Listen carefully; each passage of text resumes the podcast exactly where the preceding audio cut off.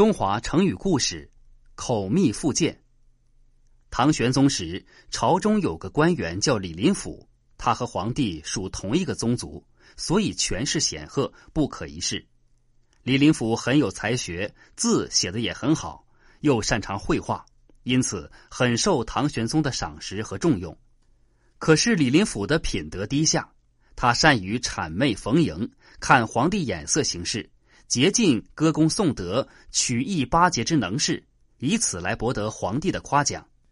对于玄宗的心腹宦官和宠妃，他总是想方设法的讨好卖乖，博取他们的欢心，以保住自己的官位。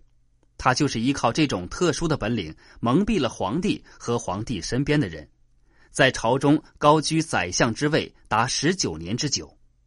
平时，李林甫和同僚们相处。总是装出一副态度谦恭、平易近人的样子，看起来像是一位办事公正、善解人意的忠臣良相。实际上，他却是阴险狡猾、手段毒辣。他专门同有权有势的人结交，结成帮派，以壮大自己的势力。凡是有才学、有见识的人，他都是非常的妒忌。如果哪位官员功劳超过他，被皇帝重用，地位威胁到他。他一定会想方设法的把这个人除掉。为了掌握唐玄宗的爱好和想法，李林甫用金钱和玉帛买通了宦官和皇帝的嫔妃，因此唐玄宗那儿有什么消息，他马上就能知道。有一次，他听说唐玄宗要重用兵部侍郎卢炫，便立即把卢炫调到外地，不久又把卢炫降职。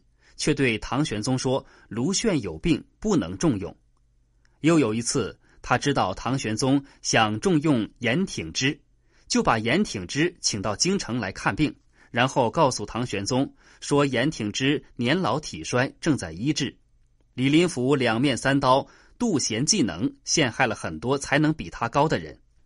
了解李林甫的人都说他口蜜腹剑，对他十分痛恨，却又畏惧。只好远远的躲着他，口蜜腹剑，比喻说话好听，像蜜一样甜，肚子里却怀着阴谋，想暗害人。口蜜腹剑出自《资治通鉴》唐玄宗天宝元年。